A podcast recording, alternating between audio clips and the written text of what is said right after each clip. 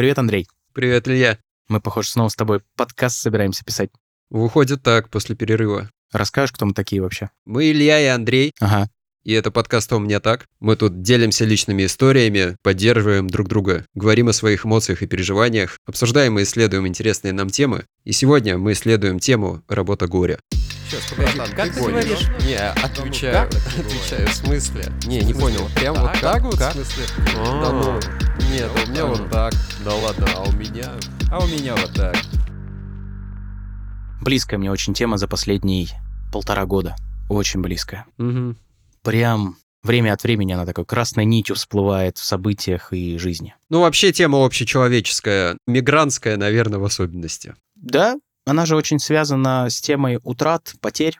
И тогда я не хотел бы делать фокус на мигрантах. Да, действительно, иммиграция — это процесс, когда вырываешься из одного места и переезжаешь в другое, как бы это тавтологически не звучало. И там, конечно, потери становятся намного более очевидны и яркие по своим переживаниям. Но что-то не хочется обходить стороной людей, которые просто что-то теряют в своей жизни и поэтому могут горевать. Безусловно, горе — это такая нормальная часть жизни нормального человека. Мгм. Но у нас с тобой подкаст с таким немножечко э, мигрантским уклоном. Я думаю, что мы-то с тобой сегодня будем в первую очередь говорить про горе такое по родине, по привычному. Мгм. Ты вот недавно в Питер ездил, Да, сутки как вернулся. хлебнул горе. Ой, да, прям гулял по улицам и грустил, горевал. Потому что было очень легко уезжать из страны, когда я боялся за свою безопасность, когда мне было невероятно страшно, когда я понимал, что мне здесь не место, когда ценности, которые заявлялись в среде, я не разделял и казались мне скорее токсичными и неприемлемыми. И вот от чего-то такого страшного, неприятного в моих субъективных переживаниях, может быть, даже отвратительного, уезжать было очень просто. А сейчас, приехав в Петербург, я даже морозцу был рад. Я соскучился по морозу, потому что он честный. Выходишь, и он сразу же тебе такой, без прелюдии. Шапку не наденешь, замерзнешь нахуй. Любишь такую честность, да? Да, я люблю прямоту и честность. В Португалии по-другому. Часа два тебе вроде как-то немножко зябко, а потом ебать как холодно, потому что вокруг высокая влажность, и ты уже до костей продрог. Нет вот этого предупреждения, шапку надень. Вообще, вполне по-питерски. Ты знаешь, я в Питере родился и вырос, и там нормально тоже такая история работает. Сейчас, наверное, зимой там морозец, да, я видел твои истории, очень охлаждают меня здесь, в моей Аргентине, в плюс 30. Ну, у тебя же еще и лето началось. Да, еще даже не началось, еще пока у нас типа весна. Ничего себе. Если вот продолжать мою историю, очень было легко уезжать из такого критического места и сложного состояния. Но вернувшись сейчас в Россию, я заметил, что генерализация, которая у меня была, она, естественно, с меня спала за это время. А генерализация это что такое? Россия страна зла или что это? Да, вот какое-то такое однозначное. Никогда не считал Россию страной зла, но генерализация — это же одна из психологических защит, которая нам помогает из каких-то мест уйти, где нам не окей, например. И мы это переживаем как нечто такое. Вот там очень плохо. Уйду, пожалуй, отсюда. Или там он плохой человек. Вот это все является генерализацией. Ну да, способ избавиться от противоречий. Все под одну гребенку записать. Все под одну гребенку, потому что у меня было страшно. А сейчас так получилось, что я посчитал, что из 34 лет своей жизни 17 я провел в Петербурге. И это был очень такой какой-то знаковый отъезд и знаковая потеря для меня. Потому что, когда я вернулся сейчас, я гулял по улицам и вспоминал какие-то разные и очень приятные и романтические моменты из своей жизни. Зашел в кафе на Народной улице, увидел дома сталинки, мимо которых ездил на протяжении лет пяти или шести на машине после работы. Такие с арками, приятные, интересные, необычные. И таких мест в Петербурге дофига, с которым у меня связана какая-то история. Гуляя по Петербургу, я часто замечал, что вот у меня близко слезы, и я с ними прощаюсь. Потому что я в том числе прощаюсь и с этими местами, и с этими переживаниями, какой-то принадлежности к месту, что я могу быть дальше в тех же отношениях с этим местом. Прийти снова увидеть те же самые дома, те же самые парки. Не понял, а почему сейчас прощаешься? Ты же уехал уже год прошел, да? Как ты уехал? Сколько? Или полтора? Да? А что ты сейчас прощаешься? Ты же наоборот приехал вроде поздороваться. Так в том-то и дело, что у меня процесс горевания был поставлен на паузу. Процесс горевания — это не то, что возможно сесть и отгревать. Процесс горевания — это то, что может продолжаться очень длительное время, потому что вообще-то на него нужны силы. Потому что не всегда понятно, что именно было утрачено, а горюем мы именно, когда что-то утрачиваем. И не всегда понятно объем этого утраченного. Потому что тема горевания у меня красной нитью всплывает в моей личной терапии на протяжении этого года постоянно. Плюс, это вообще-то не самый приятный процесс сидеть и, короче, оплакивать то, что потерял. Даже если это бывают какие-то фантазии, мы их тоже можем терять. Даже если это бывают люди, если это бывают места, с которыми мы в каких-то отношениях находились. И на все на это нужно силы. Поэтому, знаешь, вот так вот взять, сесть и сейчас отгорюю-ка я все. Mm. Меня с Петербургом связывают 17 лет отношений. Там много чего было. Ситуация огромная. Поэтому я к ней так постепенно и подходил. По чуть-чуть где-то отгоревывая. И, собственно, сама встреча с Петербургом как раз и была некоторым таким апогеем горевания, потому что основное ощущение, наверное, от встречи было то, что я теперь здесь гость. Я теперь этому месту не принадлежу. А раньше принадлежал. Я хотел себя реализовывать в этом месте. Я собирался вести группы. Я собирался дальше строить практику. Мне очень нравится работать лично. Мне так случилось, что два клиента очень попросили на личную встречу со мной в Петербурге. Я каким-то образом решил согласиться, организовал, побывал в кабинете, в котором я работал, ну, несколько лет, вел прием. И это, конечно, так очень ностальгически. Каждый раз у меня были слезы, потому что я понимаю, что сейчас я сделал выбор. Но если бы его можно было не делать, я бы, наверное, его и не сделал. В смысле, не выбирал бы уехать? Да, это было одним из возможных вариантов развития, оставаться дальше в Петербурге. Угу. И мне нравился очень этот вариант. И ты говоришь, у тебя генерализация спала в этот раз, когда ты съездил? Да, генерализация спала, потому что я уезжал в момент, когда мне было очень страшно, и я делал все для того, чтобы спастись переживал я это именно так. И когда в таком процессе я уезжал, у меня точно не было ни сил, ни возможности, ни ресурсов нормально попрощаться с местом. И именно поэтому горевание растянулось на такой период. Возможно, оно бы и дальше происходило у меня. Ну, и я уверен, оно будет еще какой-то частью происходить. Потому что много значимого в Петербурге произошло, ценного. Я, блин, радовался людей трогать вживую, а не в экране с ними сидеть. Слушай, прикольно. Я после встречи с психологом пришел сюда записывать наш подкаст. Угу. Я как раз говорил о том, что у меня скорее, ну, я не употреблял слово генерализация, но по сути у меня вот этот процесс происходит. Я тут тоже ощутил недавно горе какое-то происходящее со мной, ну, по новому неожиданному кругу. Мне казалось, что уже все закончилось там где-то. Угу. Ну, когда мы с тобой первый выпуск писали, где-то там, по-моему, говорили про то, что больно, горько как-то отпускать. Но последние месяцы, как дочь родилась, я живу, честно говоря, в ус не дую.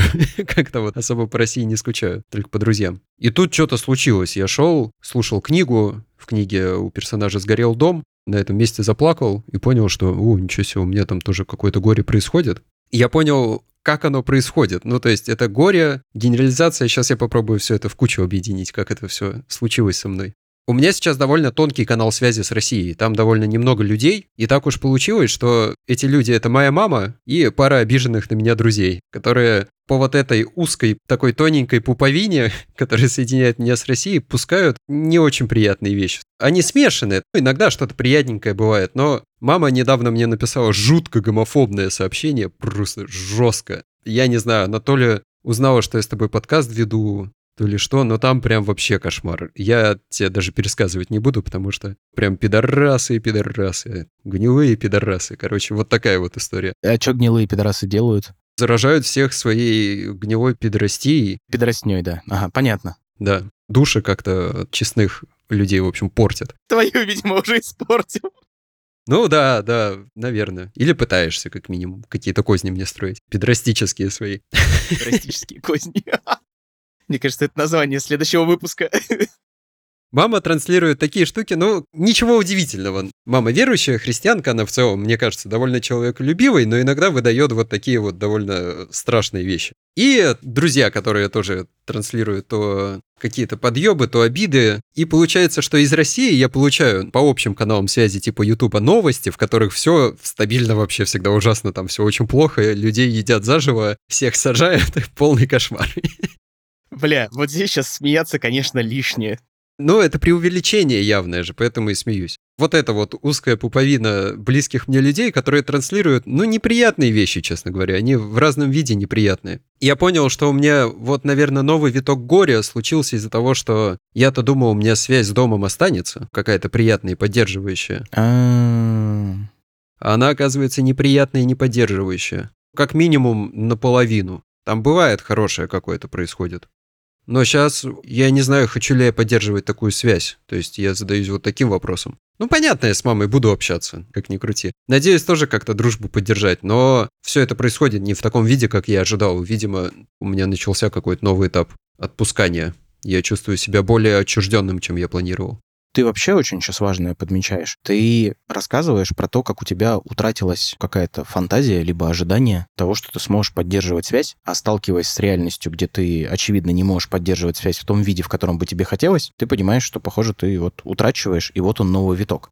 Ну и вот эта генерализация происходит, да, видишь, у тебя были встречи такие вот как раз с близкими людьми, какие-то очень частные, очень точные и приятные, а у меня наоборот все более обобщенное отсюда издалека из Аргентины и какое-то неприятное. И мне так даже как-то жаль, что это происходит, но я совершенно не знаю, как это остановить. Формирование такого образа России негативного. Хочется какой-то, знаешь, небольшой вывод сделать из того, что мы говорим. Для меня, потому что наш подкаст — это каждый раз исследование той темы, которую мы с тобой обсуждаем. Пока могу сделать следующий вывод. Не то, чтобы я говорю что-то новое для себя, но горевание — это процесс, и горевание случается, когда мы что-то утрачиваем, теряем. И слышу, что горевание может длиться какое-то время и может по чуть-чуть брать на себя место. Вот сейчас немножко погорю, через месяц еще погорю, и вот чуть-чуть еще погорю. У меня это часто случается, когда что-то в моей актуальной реальности мне напоминает, например, о том, что я утратил тогда у меня какой-то виток может случиться. Еще бывает, что у меня просто силы вдруг появляются заметить, что что-то у меня нет, и я такой, ну, сяду погрущу. А иногда у меня случается, что меня что-то приводит к гореванию. Ну, например, если я гуляю и слушаю Чайковского, частенько у меня на глазах слезы. Не то чтобы я часто слушаю Чайковского, но несколько раз в год случается точно. Я сегодня много нового о тебе узнаю. Петр нашел моих предков и привез в Петербург. Я слушаю Чайковского. Я с очень интеллигентным человеком веду этот подкаст. А мама говорит... Но она бы сказала, что это все для прикрытия. Ну и в конце концов Чайковский сам был геем, пидорасом, блядь. Да? Да. Ой, ничего себе. Его, наверное, надо уже перестать в школах тогда упоминать. Да. Ну и большинство поэтов Серебряного века, потому что большая часть из них э, решили уехать из России, потому что что-то было не окей. Илья, расскажи больше, про что в Питере погрустил. Я видел твои истории, они, честно говоря, выглядели довольно бодро скорее. Может быть, не светились радостью во все стороны, но как-то вот горечи я не видел. Про что была твоя горечь? Любопытно. Мне писали разные комментарии на мои истории. Один из них был «Я почувствовал светлую грусть, когда с тобой попутешествовал по историям Петербурга». И скорее вот это вот я и чувствую теперь на месте утраченного. Про значимость отношений, которая была и которые не стали. Я утратил принадлежность к месту. Я утратил возможность в этом месте жить и как-то себя реализовывать. Я больше этому месту фактически не принадлежу, а я с ним связывал реально всю свою жизнь. То есть я хотел жить в Петербурге. Мне очень нравится этот город. Перспективы будущего отпускал? Да, в том числе. Ну и вообще то, что я теперь не являюсь постоянным жителем этого города. То, что я... Блин, я даже не знаю, как лучше развернуть. Вот у меня есть просто, что я этому месту не принадлежу, мне это не очень понятно, если честно. Я родился и вырос в Петербурге, я вот не знаю, я ему принадлежал или нет, он меня не покупал, прав на меня не оформлял.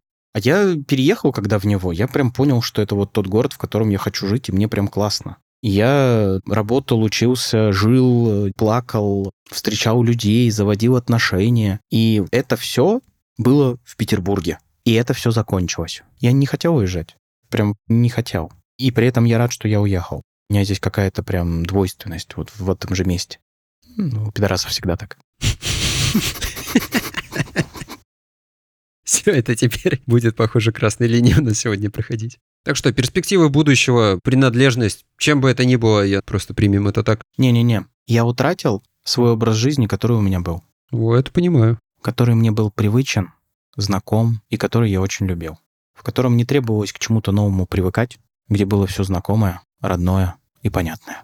Вот это я утратил. А также все свои мечты, связанные с жизнью в Петербурге, своим развитием, с отношениями, с тем, какой может стать вообще наша страна. Это тоже все утрачено. У меня почему-то связано это тоже как-то с Петербургом. Ну, наверное, потому что я бы в прекрасной России будущего жил бы в своем любимом Петербурге, время от времени ездил бы на своей машине, купленной в Петербурге, куда-нибудь в Ленобласть, где построил бы себе небольшой домик для медитации или что-нибудь такого. И вот это я тоже все утратил. Да, слушай, мне иногда даже как-то неловко признаваться, но я тоже рассчитывал на прекрасную Россию будущего. Когда представлял свое развитие в Петербурге, в России, я представлял какое-то совсем другие условия, другую страну, конечно. И вот это, мне кажется, важная такая часть утраты. Даже не знаю, как прокомментировать, если честно. Так как-то здесь хочется, ну, скорее, наверное, помолчать. Грустно про это, и понятно, что грустно. Угу. Наверное, мне даже сложно в полной мере подпускать эту грусть, потому что многое, о чем ты говоришь, оно касается меня совершенно напрямую, но впускать страшновато, наверное. О, что случится? Какая катастрофа? Грустно станет. Мы тут собрались обсудить, конечно, что грусть — это очень важно. Это работа горя, это нечто необходимое для того, чтобы жить. Для того, чтобы жить, да. Но подпускать страшно, конечно, это неприятно. Это же разберет, Угу. надо будет расстраиваться, а надо дела делать. У меня знаешь, сколько дел? Мне вот до этого горевания вообще не всралось оно мне сейчас. Я услышал несколько «надо» подряд. Угу. Слышу, что, похоже, останавливаешь горевание для того, чтобы вести привычный образ жизни. Ну, привычный.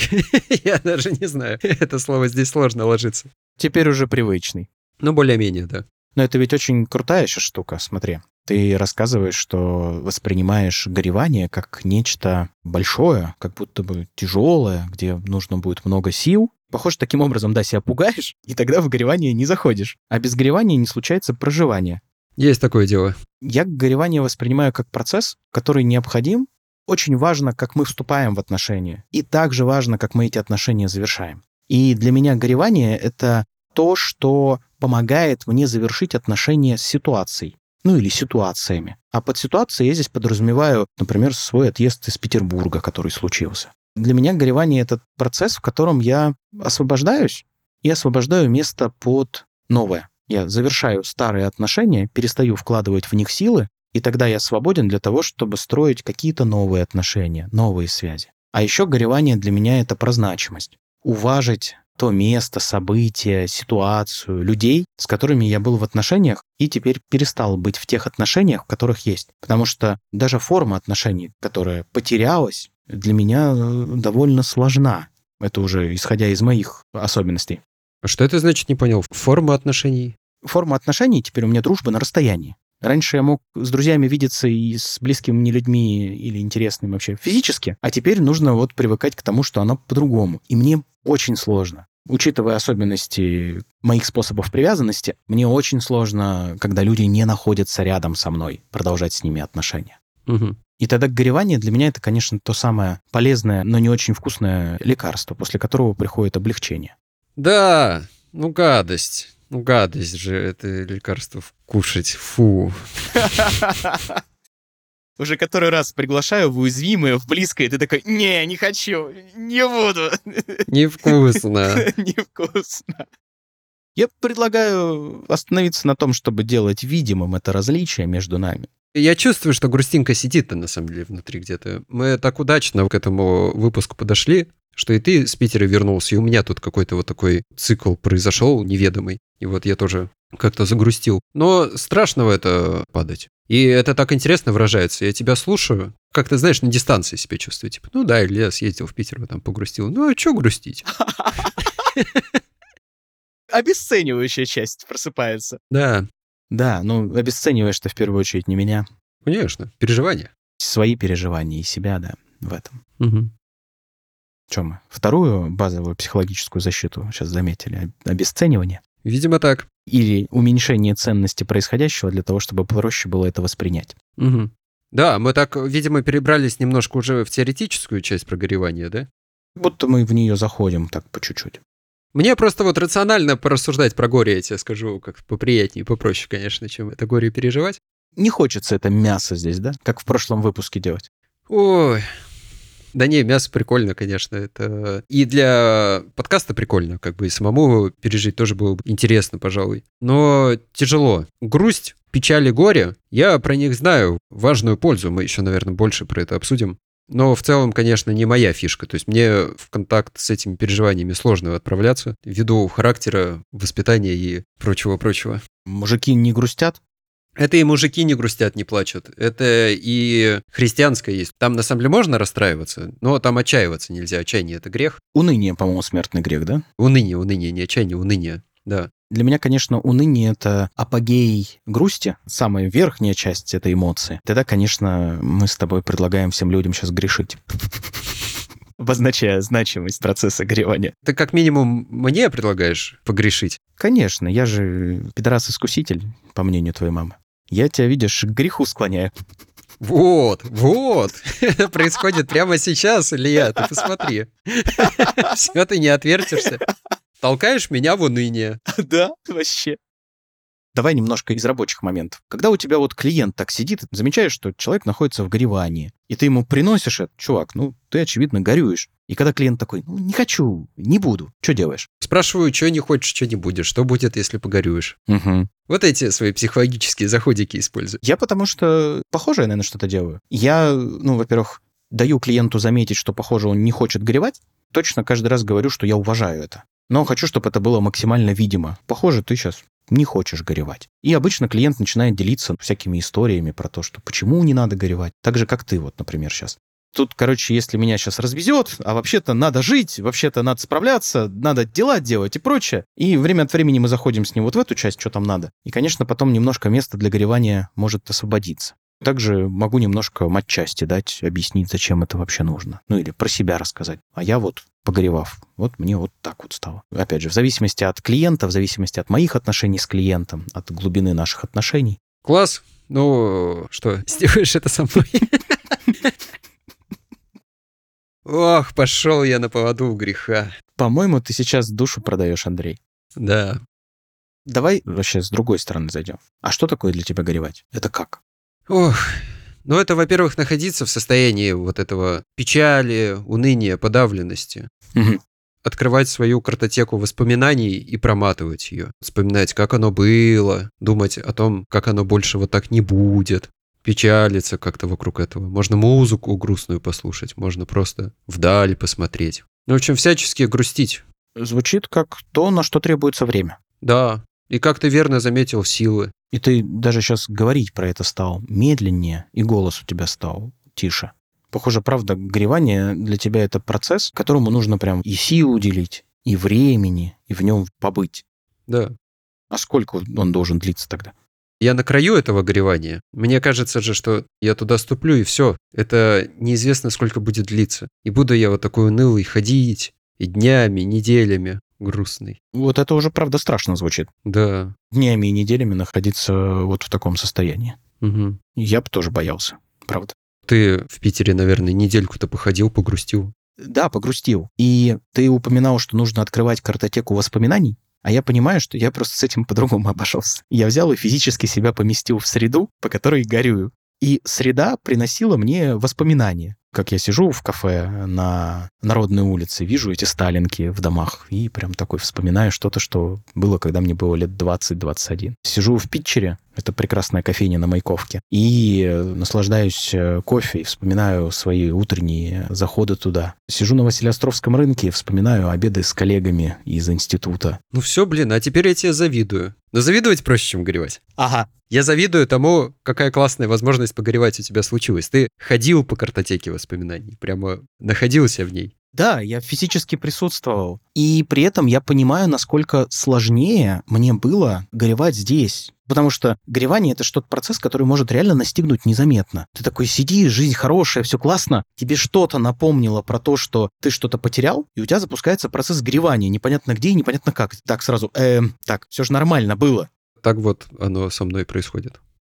Позавидовал, и знаешь еще, что подумал, блин, такая вот эта вот гадость, что горевание я в себя не впускаю. Из-за того, что не впускаю горе же, другие штуки неприятные происходят, типа той же самой генерализации. Потому что вообще-то это удобно сказать, что я ничего хорошего там не отпускаю, там все плохое вообще. Гадость сплошная вообще. Я, считаю, ничего и не потерял, уехав. Я только приобрел. И это вроде бы облегчает процесс, но уже узнал несколько таких мигрантов, которые давно уже переехали, лет 20 назад. И я нередко встречаю в разговорах представления России и русских, как вот прям о стране зла реально, с такими квадратными людьми, Оу. которые с утра до вечера в своих ограничениях, в своей вот этой серости, суровости тонут.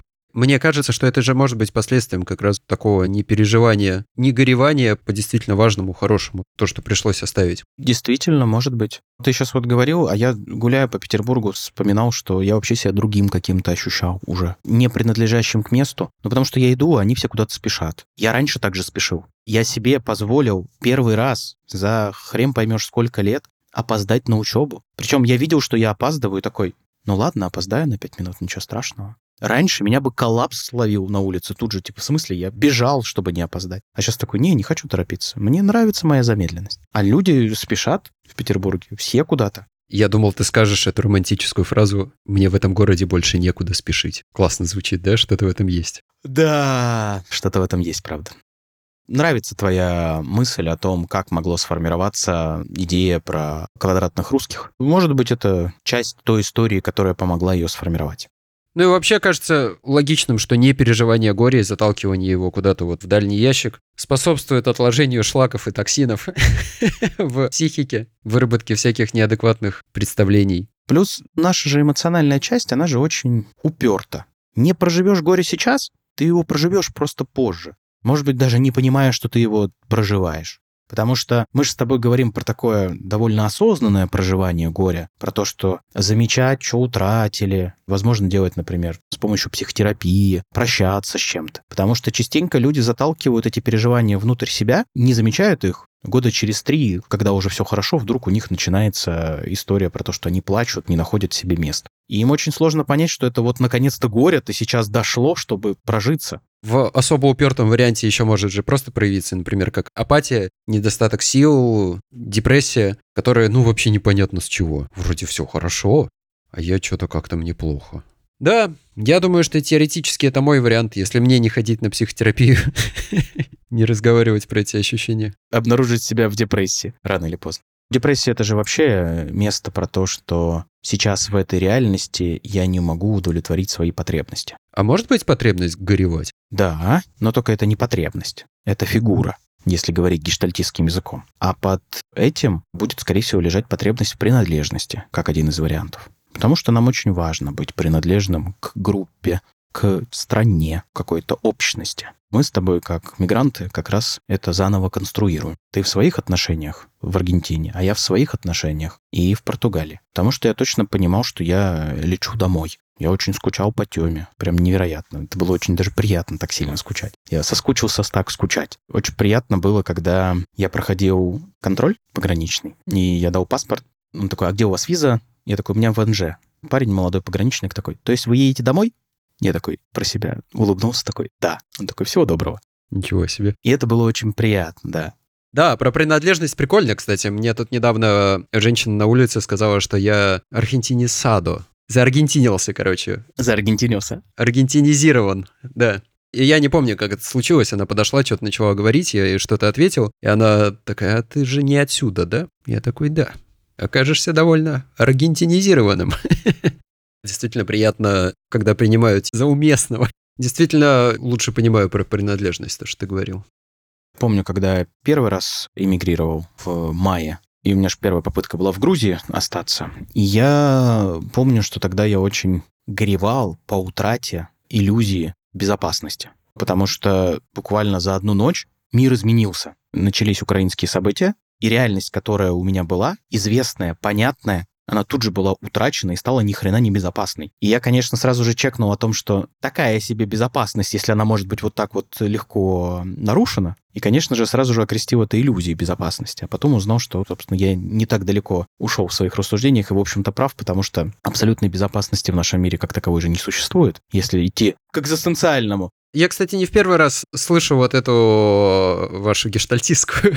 ну, точнее, в ВИГе как-то говорили об этом, да, что вот иллюзия безопасности. Мне хочется с этим спорить, если честно, потому что мне кажется, вообще безопасность строится на договоренностях. Договоренности иногда нарушаются. Но это не значит, что они иллюзорные. Конечно, их нельзя потрогать, но мне кажется, что это лучшее, на что, в принципе, мы можем опираться как люди, на договоренности. Я обещаю тебе, что я тебе больно не сделаю. Иллюзия это или нет? Я склонен считать, что скорее нет. Ну да, я могу тебя обмануть и больно сделать. Намеренно причем. Так теоретически может случиться. Но это не значит, что договоренность между нами была иллюзорной. Это значит, что я не иллюзорно нарушил. Мне как-то все еще на мир так приятнее смотреть. Романтический у тебя взгляд на мир. Возможно, видишь, я горе не пускаю, а вы суровые. Пидорасы. Суровые пидорасы. Пускаете горе, у вас трезвый взгляд. Все, нет никакой безопасности, есть только иллюзии. Каждую минуту мы умираем, время нас убивает. Ну и так далее. Вот это вот всякая пидоросня.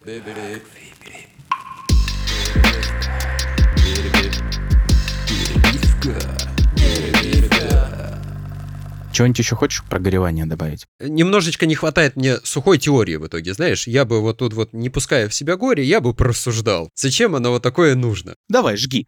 У меня родилось интересное, кстати, такое очень наглядное, наверное, определение, зачем горе нужно. Для того, чтобы перестать пересчитывать цены в рублях за границей. Объясняю. Подожди, это как связано? Объясняю.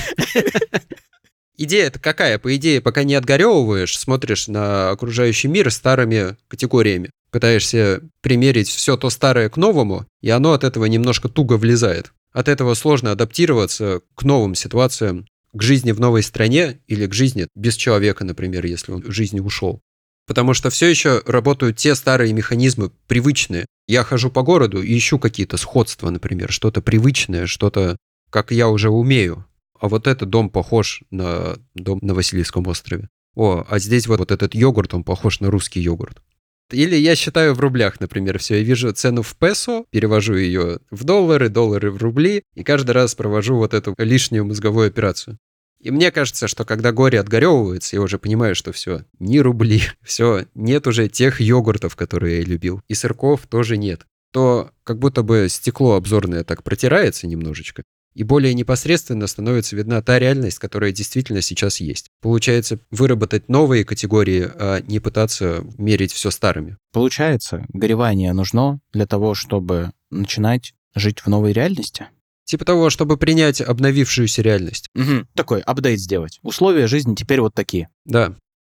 Я услышал, что горевание — это такое одновременно и прощание, и то, что отпускает. Да. Очень понравилась э, метафора про лобовое стекло. Правда. Протер и... А, так вот, оказывается, где я нахожусь. Потому что, отгоревав, я могу начинать принимать новую реальность, адаптироваться в ней и жить в полной мере и в полном объеме. Да, не держаться за старое, не пытаться натянуть сову своего старого опыта на глобус моей нынешней реальности. Вспоминаются из старых европейских фильмов вот эти вот старьевщики, которые возили за собой тележку с кучей всяких предметов. Тут такие, кстати, есть в Аргентине сейчас. Я вот себе порой представляюсь таким же старьевщиком, который много чего с собой везет. Но я понимаю, что количество вещей, которые я могу вести, оно меняется в зависимости от моего количества энергии и вообще эмоционального состояния. Тогда горевание для меня здесь чисто практически как процесс. Взять какую-то вещь, на нее посмотреть, вспомнить историю жизни с ней и поставить ее на дороге и пойти дальше, чтобы тележка стала свободней, легче, и я мог ее катить. Красиво, совершенно с тобой согласен. Кажется, что сегодня мы раскрыли мою технику не смотреть на тележку. Надо справляться, надо идти вперед. Мне кажется, у тебя просто шапка, как у японцев было, это которая такая бочонок из сена с прорезью впереди. Ты видишь только вперед. Да, да. По бокам и назад, неважно. Действительно, со мной так случается. Обычно меня Маша как-то из этого в чувство приводит. да, действительно, есть о чем погрустить. Спасибо, Маша. Я сердечко показал. Да, спасибо, Маша. Маша, ну и мой терапевт, конечно. Да, значит, скинуть лишнее, протереть лобовое стекло. Угу. Отпустить, проститься. Да, и мне нравится про то, что вырабатывать новое поведение. Угу. Горевание ведь еще по привычному, то, о чем ты говорил, это ведь еще про то, что я что-то делал без напряжения, привычным, спокойным образом. Если я сейчас признаю и отгрущу, что так у меня не получается, то начну искать новые способы. Не получается тут в Аргентине у меня договариваться с людьми, как в России. Договорился, время назначил, все, значит, ну железно так. Если не так, ну человек хотя бы предупредит. А тут в Аргентине не так. Я замечаю, что я еще не отгоревал как бы вот этот момент. Я все еще скучаю по русскому сервису там и манере договариваться. И поэтому злюсь на аргентинцев. Натягиваю как раз вот эту сову на глобус. Я думаю, что когда догорю и догрущу, перестану злиться. Приму эти правила игры. То есть в твоем случае ты замечаешь сейчас, что горевание — это в том числе и сбросить с себя линзы, через которые ты смотришь на мир и пытаешься ну, от мира ожидать того, что тебе было до этого привычно, знакомо. Очень понятно. Для меня, потому что еще горевание — это выход из отношений. Я отгоревываю то, с чем я был в отношениях, но одновременно и значимость этому придаю, могу выйти и дальше не находиться в этих отношениях. И это и про людей, и про ситуации, и про места. И это, конечно, в итоге приводит к тому, что я о себе забочусь, потому что энергию больше в это не вкладываю, в то, что отгоревано. Эх, эх, эх, эх, эх. Не все еще готов я отпускать.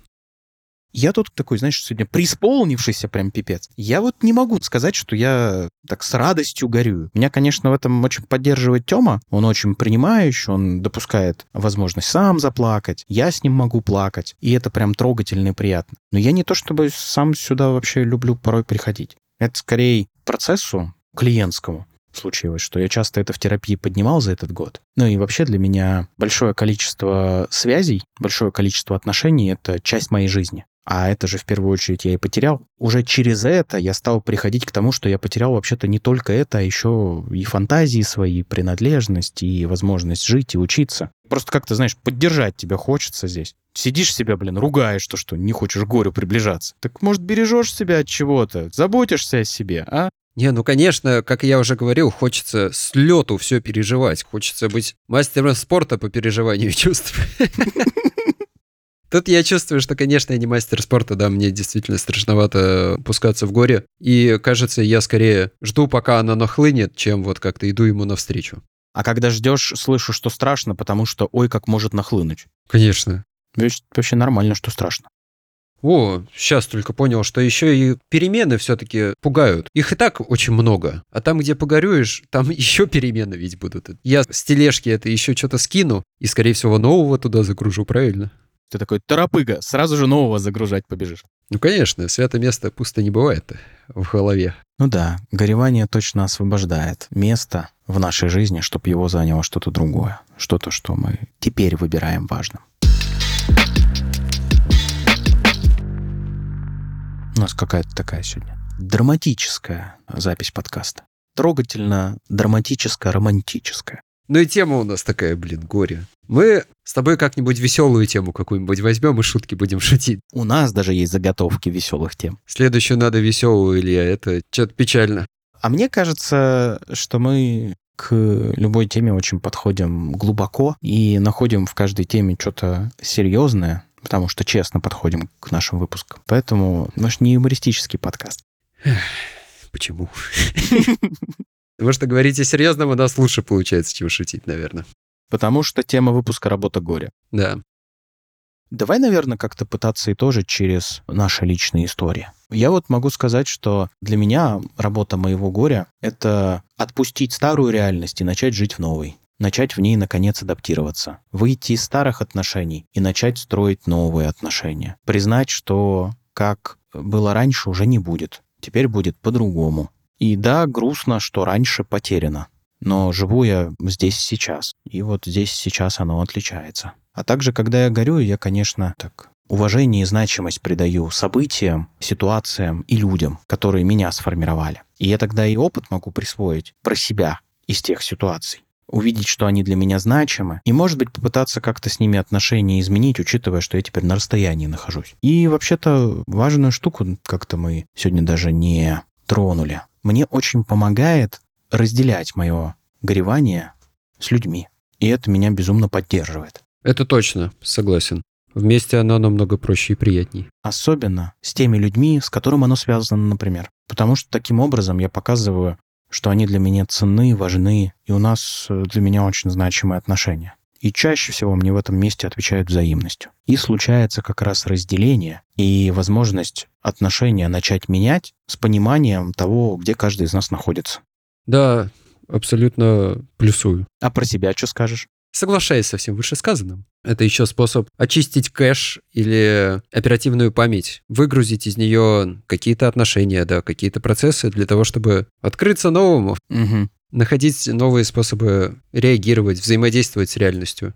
Угу. Путь к тому, чтобы более реально, более адекватно увидеть нынешний момент, оказаться в настоящем, а не в прошлом. Знаешь, что замечаю? У меня было точно ощущение, что когда я говорил, я говорил про себя. Из своей истории, которую сегодня здесь на подкасте рассказал. А сейчас, слушая тебя, во-первых, ты начал с того, что ты соглашаешься со мной, а во-вторых, ты как будто бы начал с такой метапозиции рассказывать. Но если прямо из нынешнего состояния, то херня это, конечно, ненужная. Что, в смысле, какое горевать? В нынешнем состоянии, я думаю, да какое горевать? Это все вообще не до этого, ребята. Вы чего? Надо дела делать. Хотя я сижу реально такой скомканный, вообще пожеванный, мне грустно, на самом деле. Я уже сижу, горюю, тоже какие-то свои процессы переживаю, думаю, блин, мне так это не нравится. Я себе напоминаю, что это все хорошо, это все полезно, Андрей, это все способ адекватнее жить в этой жизни вообще. Ну, мне...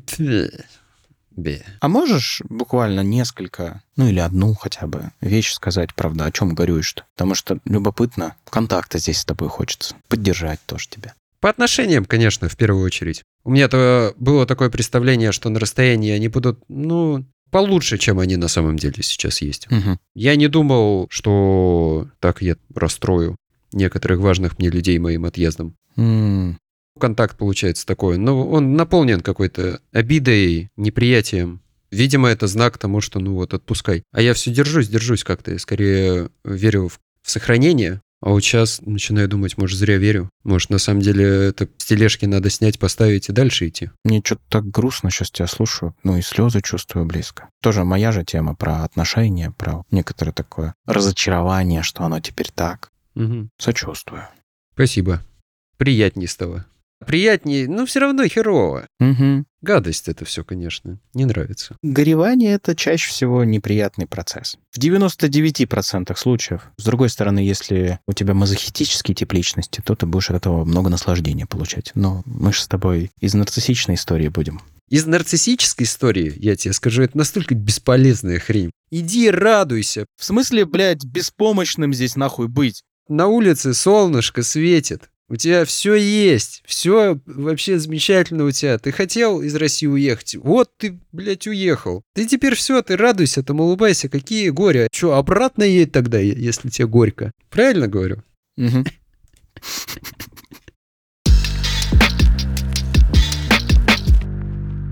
Че, получается, про горевание мы сегодня поговорили.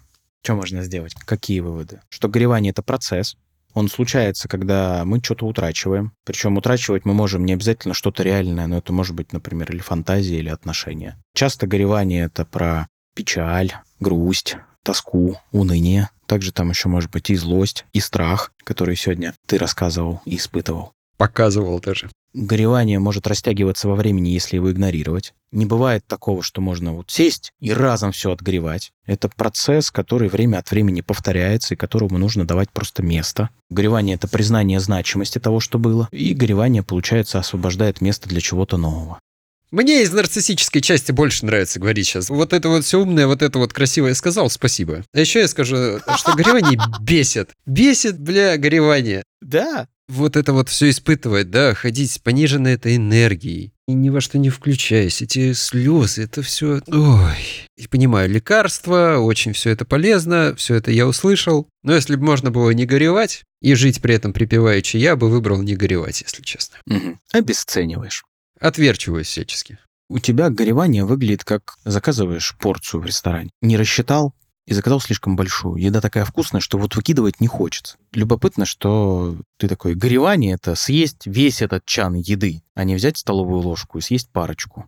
Очень любопытно, как ты к этому относишься, как вот к чему-то объемному, большому, пугающему, даже какому-то, вот, знаешь, по ощущениям липкому, что, блядь, прилипло и, сука, вот на несколько дней обязательно. Да, да, вроде того. У меня потому что оно вообще не так. У меня оно случается эпизодически. Я могу вечерок погрустить, иногда полдня, и как-то мне нормально. Я понял. Тогда вывод у меня такой, короче. Если очень хочется, конечно, вам вот это вот грустить, то, говорят, полезно. Если не хочется, можно не грустить и нормально невротизироваться по-человечески. Просто, ну, быть поагрессивнее, глаз будет дергаться немножечко. Слюна иногда будет капать на другого, когда вы говорить с ним будете. С нытиками вот этими особенно, когда да, вообще вот этими чувственными, блядь. Грустят, горюют там. Нет, по-человечески, ну, блин, ты если заказал себе этой еды, ну, ты поешь, правильно? Ты ж что, не просто так же ее выбрал. Ну, вот это нормально. Вот такой у меня вывод, короче, сегодня. Я все сказал. Спасибо.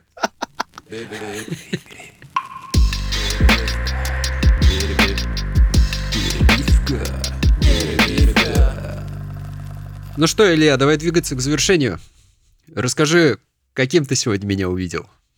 Не соглашающимся, бунтующим и избегающим. Ну и вообще человеком, которому жить хочется, у которого есть дела, у которого есть жизнь, которому хочется жизнь свою поддерживать и вообще-то не отвлекаться вот на это все. И радоваться жизни, я слышу, ну и дела решать. Вообще, деловым парнем я тебя сегодня увидел. Живу, дела решаю, тут он что-то к ботинку прилипло, нахер то, что прилипло к ботинку, буду дальше дела решать. Очень понятно на самом деле, учитывая, что ты молодой отец в эмиграции. А каким ты меня увидел? Ой, вот этим сопливым надо гревать, гревать хорошо, Гребать полезно, гребать очень нам всем надо. А, блядь, это охуенно! Прости, не сдержался. Я в Питер приехал, я там так грустил, так грустил, вы не представляете вообще, очень сильно грустил, вам всем очень надо грустить. Аж слезу проронил, представляешь, под конец выпуска. Наверное, называется это э, чувствующим, включенным, эмоциональным и трогательным, романтичным и добрым. Ну мы-то знаем, что это фи-фи-фи, вот это. Я еще раз повторю свой вопрос. Завидуешь мне? Пожалуй, да. Я в Питер тоже сгонял, конечно, погулял бы там однозначно, тоже погрустил. Кофейку бы попил с видом на набережную. Да. Пошел ты. Один вопрос, и ты касаешься своего горевания. Да, и я таю прямо у тебя в руках. Ай, мама не должна это услышать. Передаю привет маме Андрея, и на этом мы сегодня выпуск завершаем. Ребят, подписывайтесь на нас в социальных сетях. У меня есть Инстаграм, у тебя есть Инстаграм. Подписывайтесь на нас в социальных сетях. У нас нет Инстаграма подкаста, зато есть два замечательных... Инстаграма личных. Да. Слушайте нас на всех доступных для вас платформах. Ставьте лайки, где это можно, оценки, можно, по-моему, даже где-то комментарии. Мы будем им очень рады. Спасибо, что были с нами. Не грустите.